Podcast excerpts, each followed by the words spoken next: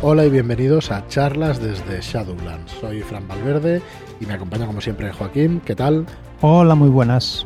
Muy buenas y me acompaña como siempre Marlock. Hola, ¿qué tal? ¿Qué tal? ¿Cómo estamos? Muy bien. Repasando ya, hoy es miércoles, repasando ya los últimos detalles de esos terroristas, de la Ordo Veritatis. Nos quedan este programa y dos más para haceros un resumen del resto del libro y de lo que va a traer la línea. Probablemente el jueves mañana hagamos un programa especial explicándoos de qué van las campañas que, vamos a publicar, o por lo menos haciendo un recorrido de todo el material que va a salir, y de las fechas previstas, porque calendario editorial se hace, siempre tenemos el calendario en la cabeza, pero puede eh, estar susceptible a cambios porque no es tan fácil ligar tantas cosas que van en una edición, ¿no? tantos pasos que se tienen que hacer. Estaría guay enganchar a, a, Cero para que nos hable sobre esas historias de más allá del velo que anda preparando, sí. a Loman con su con su campaña, que también nos cuente más, pues más vamos a intentarlo. detallitos. A traer. Claro. Uh -huh. Y, y, nada, eh, haremos esos dos programas especiales. Acordaos que el día 13, el viernes 13, aparte de que se acaba el mundo, se acaba la preventa de, de esos terroristas. Sería una lástima que os quedase fuera. Correcto. Así que bueno, eh, deciros, un, refrescaros que encontráis en shadowlands.es, en nuestra web shadowlands.es barra esoterroristas, toda la información de la preventa. Tenéis el libro básico más la pantalla con una aventura, que es la reina carmesí, uh -huh. y tres shadow shots gratuitos de Abraham Castro Cero, como decíamos, por 46.95. Antes de que saltemos, eh, una cosa interesante que a lo mejor no hemos relacionado, pero que va a estar, es que la campaña eh, de cero vamos a seguir publicando en nuestra línea de Shadow Shots dentro de la suscripción. Entonces, eh, quiero decir, cada mes va a ir apareciendo un nuevo, una nueva aventura. Eh, que engrosará pues eh, los shots que vamos creando y que bueno continuará con esta campaña. Cuando la concluyamos eh, será publicado el libro en físico vale así que bueno tenerlo presente es interesante que le echéis un ojo a, a, los shadow shots a la suscripción porque va a ir bueno la idea es, ir ampliando eh, las cosas que os ofrecemos y, y, creo que también puede ser muy interesante. Mira ya, ya que lo dices eh, hemos anunciado eh, no en el podcast pero sí en publicidad y en otras y en la misma página de shadow shots que van a ser cuatro shadow shots mensuales el día 1 y el día 15 siguen siendo nuestras aventuras gratuitas, nuestros shadow shots gratuitos. Gratuito quiere decir que durante el día 1 y durante el día 15 van a estar a disposición del público eh, gratuitamente, ¿vale? Para descargas únicamente esos días. Y luego tenemos un tercer Shadow Shot el día 7 de cada mes y va a haber un cuarto Shadow Shots el día 21 de cada mes. Los primeros que vamos a liberar van a ser los de aventuras de Envedara, que será el 21 de este mes de noviembre. Si participasteis en las preventas de Tormenta de Fuego, pues estos ya los tenéis, pero si no, pues que sepáis que vais a poder disfrutar de esos Shadow Shots que se liberarán de manera digital, ¿vale? Vais a tener cuatro al mes. Una vez se acabe con Aventuras en Vedara, se comenzará con los de esoterroristas, ¿vale? O sea que vamos a tener pues cuatro historias y cuatro Shadow Shots mensuales que yo ya diría que para jugarlos cada mes, pues, pues bueno, va a ser complicado que los podáis jugar cada mes, con lo cual vamos a tener una cantidad de contenido en estos Shadowshot que vemos cada vez más interesante. Ahora ya hay 30 aventuras en, en estos Shadowshots en el nivel aventurero por 7 euros al mes, más la música, más los monstruos, más las hojas de personaje, los mapas. Así que creemos que tiene un contenido más que interesante para que os suscribáis y que nos apoyéis mensualmente para seguir haciendo este contenido. Eh, otra cosa que se nos había olvidado decir el lunes y el martes es que estamos eh, maquetando de una manera muy sencilla en un PDF los shadow shots que recibimos para el concurso de Cthulhu de 100. Tenéis 18 en la web, en shadowlands.es barra concurso, tenéis el primer PDF, que son 123 o 128 páginas, no lo recuerdo de memoria, pero por ahí, con los primeros 18 shadow shots eh, hay entre 40 y 50. Recibimos 51, pero hemos devuelto alguno a sus, eh, a sus autores porque eh, tenían algún defecto del tema de derechos, que solo se puede utilizar obra pública, eh, solo se pueden utilizar las referencias que hizo Lovecraft en sus relatos y los hemos devuelto. Si nos los devuelven, los publicaremos y si no, pues se quedarán sobre los 40, que no está mal y son bastantes, con lo cual vais a tener, yo diría que más de 300 páginas de contenido. Estos Shadow Shots, ya sabéis que nosotros vamos a maquetar de, como, como Shadow Shot los tres ganadores que votaréis. Ahora os digo cómo. Pero el resto, claro, los tenéis ahí a vuestra disposición y estarán libres para que la juguéis en casa o, o lo que queráis. O sea que vais a tener contenido de Cthulhu de 100, una barbaridad. Entonces, ¿cómo va a ir?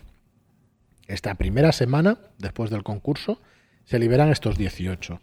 La siguiente semana, la semana que viene, se liberarán otros 10, 12, 15 y la última semana se liberarán el resto. ¿Y esto por qué? Pues porque es demasiado contenido como para tenerlo a vuestra disposición una semana y creemos que pueden tener mucha ventaja los primeros publicados sobre los siguientes. Para eso, pues hemos decidido dividirlo en tres semanas y así podéis leerlos con tranquilidad, ¿vale? Y a partir de primeros de diciembre, probablemente el 1 de diciembre, abriremos las votaciones. Pondremos los títulos en la web y podréis asignarle puntos. Todavía no sabemos si 5, 3 y un punto para el primer, segundo y tercer lugar, o será, oye, mi preferido es este y ya está. ¿vale? Pero en principio sí que queremos asignarle puntos para que sea una votación lo más eh, objetiva posible. Aunque bueno, es una votación popular, los que más os gusten los podéis votar, y de ahí saldrán los tres ganadores.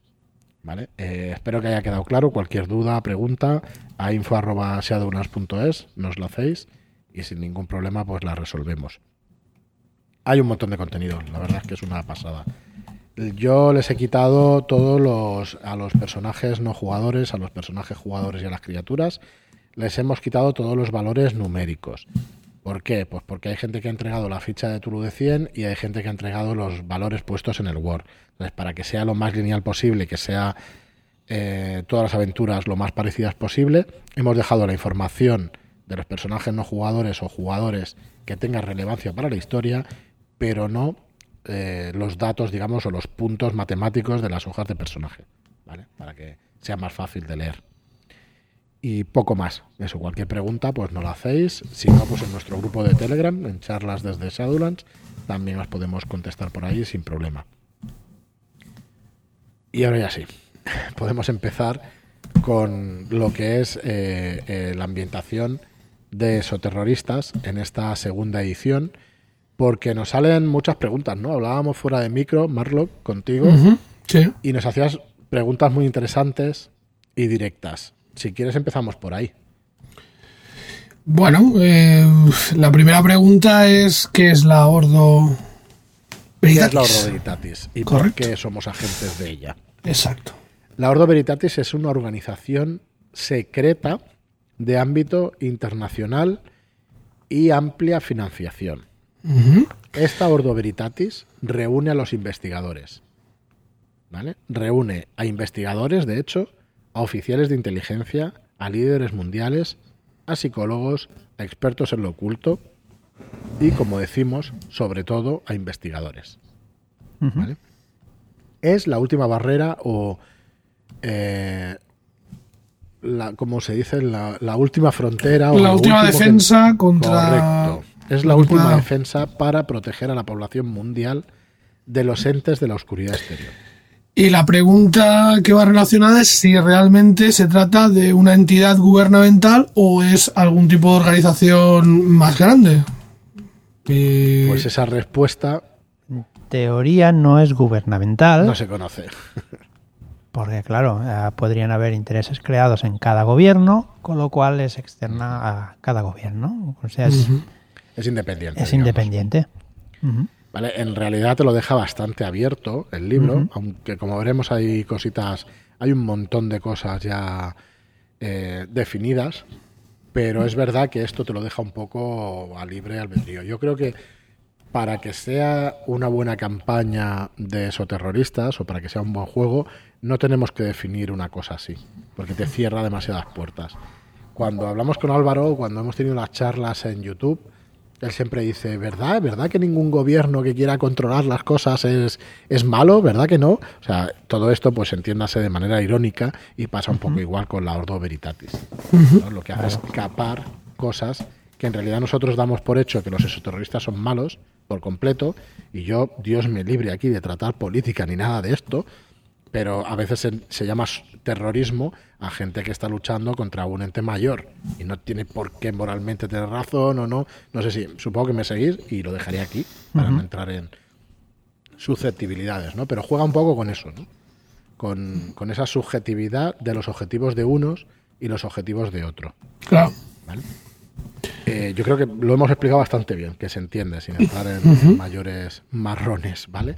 Sí. Entonces, eh, tenemos el libro de la guía definitiva del esoterror, donde es complementario a estas reglas básicas y nos van a mostrar bastantes más detalles sobre la Ordo Veritatis y los métodos eh, y sobre todo lo explican a través de extractos del manual de operaciones, que son alto secreto. ¿Vale? Entonces sí que hay aquí en el manual básico bastantes apartados enfocados al director de juego para introducir el Ordo dentro del juego. De hecho te dice que imprimas partes relevantes de esta guía ¿vale? Para darla a los jugadores. Entonces, deciros además que en el libro existen un montón de cuadros, yo no los he contado, pero uf, si no hay 20 o 30, no hay ninguno, que proponen semillas para escenarios eh, para partidas, ¿vale? O sea, hay un montón, ya veréis los cuadros en la maquetación definitiva. Son lo, los cuadros grises que, que aparecen. Son, son eso, eh, ganchos de, bueno, Sí, de, aventuras. Y está, como bien dice Fran, está petado. Está plagado, está plagado. La verdad es que sí. Eh, tenemos, por hacer un resumen de la Ordo Veritatis, el objetivo de la Ordo es frustrar, eh, frustrar perdón, los intentos de los exoterroristas. ¿Vale? Que lo que hacen es buscar poder en lo oculto y, amanecer, y amenazar con destruir la civilización, el mundo en sí mismo o Mm, lo que necesiten para llegar a sus objetivos. Eh, lo trataremos, ¿eh? O sea, hay un montón de... Es que cambia muchísimo el, sí, la, el, el, líder, un poco es el que marca el camino, ¿no? Y, y sus objetivos personales, eh, pues van cambiando mucho, ¿no? Eh, dependiendo del tipo de persona que sea. Entonces, la verdad es que está muy guay, porque hay tantos como, como psicópatas o perfiles de psicópata, ¿no? La gente que haya visto Hunter, pues eh, habrá visto que hay diferentes tipos de patologías de, este, de estos sujetos, ¿no? Súper interesante eso. Entonces, eh, el objetivo de la orden es frustrar los intentos de los exoterroristas. ¿Cómo se organiza? Exactamente igual que sus enemigos. La Ordo Veritatis se estructura en células como los exoterroristas. Son células que operan aisladas de las demás. ¿Vale? ¿Y qué tipo de células? Tenemos células de investigación y tenemos las FES, que son las Fuerzas Especiales de Supresión. ¡Cómo mola! ¿Vale? Donde están mucho más explicadas en la guía definitiva del exoterror, pero en definitiva son fuerzas especiales que lo que hacen es acabar con, con esas amenazas que no puede acabar pues, un equipo de investigación normal. Uh -huh. Entonces, los miembros de la investigación llevan una vida normal, y bueno, eh, decir que los personajes de, de la campaña, uh -huh. de una campaña estándar de esos terroristas, representan miembros de una célula de investigación. De investigación uh -huh. ¿vale? Llevan una vida normal y tienen su oficio normal. Puede ser médico, puede ser autor, periodista, policía, profesor, lo que sea. Incluso criminal profesional. Pero vas a tener una... O sea, esa es tu tapadera en realidad, porque tú en realidad eres agente de la Ordo. ¿Vale? Uh -huh. Lo podemos ver así o lo podemos ver al revés. ¿Vale? Pero en definitiva, pues eso, eh, vas a tener un trabajo secreto que es que eres un miembro investigador de la Ordo Veritatis. Entonces, las operaciones de investigación normalmente, ¿vale? Tienen estas fases. Una es la evaluación del caso, ¿vale? Analistas de la Ordo eh, descubren una posible operación esoterrorista. esoterrorista. Luego tenemos el despliegue, ¿vale? Eh, desde la Ordo se elige la, la, célula de investigación que va a ocuparse de ese caso, ¿vale? Luego la información. El informador siempre es conocido o conocida como señor o señora verdad. ¿Vale? Se encuentra con la célula de investigadores y les proporciona toda la información y todos los detalles. Que se han descubierto en la evaluación del caso. La cuarta fase es la de investigación. El equipo investigativo pues, recoge las evidencias físicas, interroga a los testigos y recopila la información. En el paso quinto es la contraofensiva. A lo largo de la investigación, el equipo se enfrenta a las acciones hostiles por parte del enemigo y sus aliados, que nos lleva a la sexta, que es cuando en la neutralización, cuando se ha desvelado por completo la naturaleza de la amenaza, el equipo actúa para desarticular la célula y destruir sus recursos sobrenaturales. Y por último, es la fase llamada el velo. La célula lo que hace, concibe y ejecuta un plan para encubrir cualquier acontecimiento paranormal. ¿Vale? O sea, lo que tenemos que hacer es cubrir la realidad de un velo para que no se conozca por el público en general.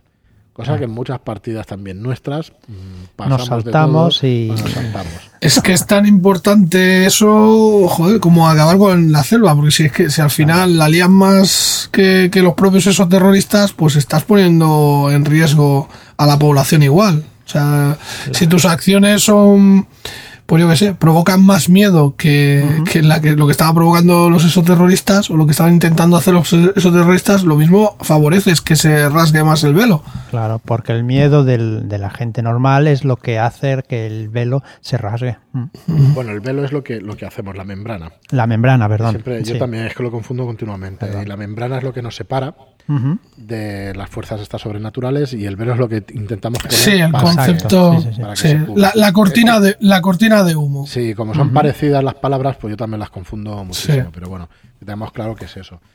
Eh, entonces vamos a dar un pequeño salto. La primera la primera semilla de aventura se llama Operación Paloma Interceptada. Esto hemos de decir que Robin Delos que es el autor del juego utiliza eh, palabras, o sea, el inglés es un idioma que se presta bastante más a hacer variaciones de las palabras, ¿vale? Y el español pues cuesta un poquito más y ha costado un poco la traducción de estos términos, porque operación paloma interceptada, imaginaos estas palomas mensajeras, pues eh, hace un doble sentido, un doble juego entre una paloma que es mensajera, pero que entonces es interceptada, ¿vale? Así que, bueno, vamos a encontrar un montón de, en definitiva, un montón de estos cuadros grises que nos van a hacer pues tener pues semillas de aventuras, montones. ¿eh? Entonces, nos explica también el libro la estructura dentro de, la Ordo Veritatis, que esto solo es para los ojos del máster, la vida en el centro de análisis, que aquí no vamos a hacer spoiler, ¿vale? Porque, porque bueno, pues es destripar, ¿no? Pues un poco lo que podéis ir descubriendo a base de, de partidas. Hay una serie de cosas que saben, hay como una especie de rangos en la Ordo Veritatis, ¿vale? Entonces, los investigadores van a saber muy poco, hay un rango superior que va a saber un poquito más y así, ¿no? Se estructura. Eso está muy guay porque hace que, a lo mejor eh, personajes dentro, o sea, se asignen roles, ¿no? De, quién es el jefe de equipo, quién, no sé, van a, tiene más experiencia, entonces tiene más información sobre, bueno, diferentes eh, cositas. la siguiente semilla de aventura, Operación Grapadora. Todos son nombres de estos así, dices, hostia. Parece como los nombres que pone la Guardia Civil a las a las misiones y tal, pero este, en este caso son más rebuscados. Hostia, habría que preguntarse dónde salen eh, los nombres estos, si hay algún tipo de, no sé, alguien ha pensado una forma, una fórmula para, para nombrar las investigaciones, ¿no? Pues mira, mira esta, la siguiente es Operación Lemmings Suicidas. Hostia, pero o sea, eso dice mucho, tío. No, no, pero es que los Lemmings, pero claro, es que los Lemmings, ahí te está diciendo, no sé, te está dando bastantes pistas de lo que te puedes encontrar. Es así, ya digo que ha costado la traducción porque hay mucho doble sentido. Eh, Operación Maldita Gracia es otra. Entonces, hay cositas muy. Operación Orden Inverso. Son nombres así bastante, bastante evocadores. Bueno, la investigación. ¿Vale? O cuál es la responsabilidad o las obligaciones de los investigadores. Bueno, pues al final eh, la responsabilidad de la investigación es la que recae enteramente en las manos de los personajes jugadores. Los agentes ejercen la máxima autonomía y toman decisiones sin informar al señor o señora verdad o a la central. O sea, tienen autonomía completa. Son los protagonistas que dirigen la acción, no son lacayos que esperen órdenes o asistencia. ¿Vale? Entonces, los imperativos cruciales establecidos en los protocolos son mantener la tapadera o la identidad falsa, minimizar la angustia que pueda generar el caso en la población general, reunir las pistas para facilitar el despliegue del velo y no para establecer un caso criminal. O sea, tu objetivo real es tapar todo lo que está pasando. No hacer justicia ni llevarlo ante las autoridades ni nada por el estilo. ¿eh? Porque es verdad que ahí nos podemos desviar un poquito. Vale, cuando hay implicado una entidad de la oscuridad exterior, se intenta discernir qué ataques, qué armas o qué métodos pueden ayudar o son la única opción para destruirla. ¿Vale? Esto se conoce como las medidas especiales de liquidación. No todas las criaturas a las que nos vamos a enfrentar están catalogadas dentro del ahordo. Que esto también es bastante, tiene bastante gracia. ¿Vale? eso te permite meter criaturas, hostias, a tu, a tu bola. Interesante. ¿vale? Entonces, eh, si una entidad de la oscuridad exterior solo se puede destruir con unas medidas especiales de liquidación concretas, tienes que hacer las preparaciones pertinentes. Y ante la duda, como siempre, pues vete a recabar más información. Esto es un juego de investigación, ¿eh? preeminentemente, aunque tengas que enfrentarte. Normalmente al final te tienes que, enfrentar a alguna de estas. Iba a soltar algún spoiler de la campaña de Loman, pero no, mejor no. Lo dejaremos para, para otra ocasión.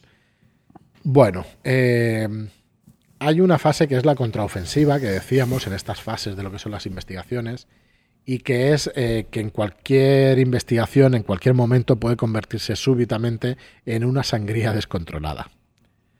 ¿Vale? Así que, bueno, aquí van a tener claros los objetivos los investigadores, ¿no? Vamos a tener que proteger a los confidentes, a los activos del ordo veritatis, veritatis, vamos a proteger a los civiles, vamos a proteger a compañeros y demás personal afín no civil, a los policías, tenemos que contener, y destruir las entidades de la oscuridad, tenemos que minimizar el impacto de la población. Y aquí yo os hago un, os hago una pregunta, eh, ¿qué está antes? ¿Minimizar el impacto de la población o proteger a civiles? Y yo creo que estas, estas decisiones morales son las que hacen el juego.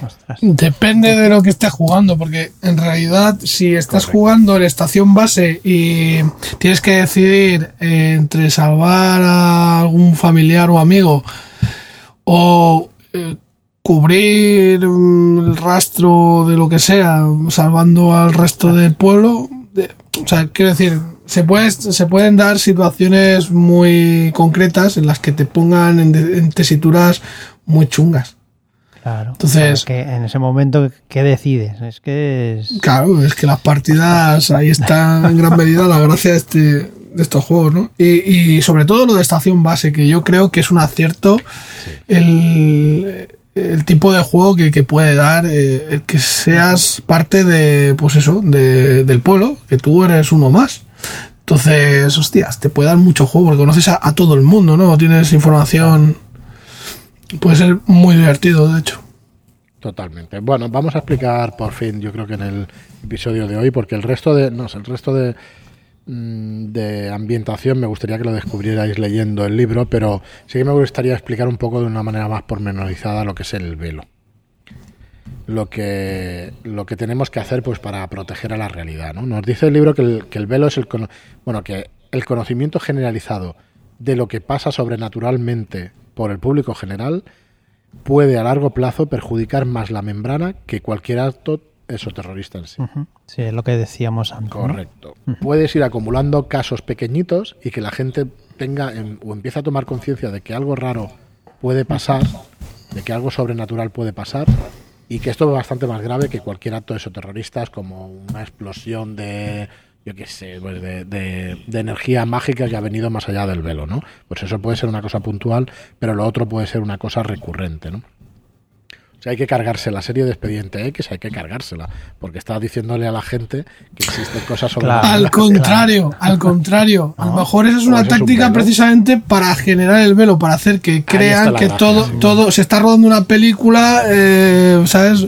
Todo esto que te has visto en realidad son cosas mundanas que, que tienen su explicación. Una fuga de gas ha provocado la explosión, no tiene nada que ver con ningún como siempre, Marlo, vas ahí al corazón del asunto y las de puta madre porque nos dice el libro, el recurso más valioso para el despliegue del velo es la enorme capacidad humana de negación.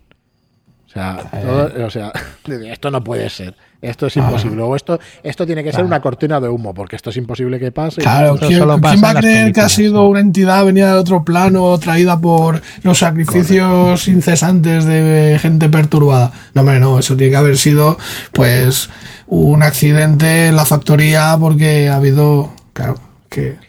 Claro, entonces la metodología del ahordo pues nos da una serie de guiones, una serie de ideas de lo que tiene que ser, no es una serie de ideas, son más bien ideas que tienes que seguir si eres agente del ahordo. Nos dice, en primer lugar, debes eh, buscar la explicación racional más plausible para la conspiración siniestra. Tienes que descartar posibles explicaciones mundanas, mundanas que en sí mismas sean preocupantes o pongan en entredicho valores morales preestablecidos. Tienes que asegurar la cooperación de los testigos afines.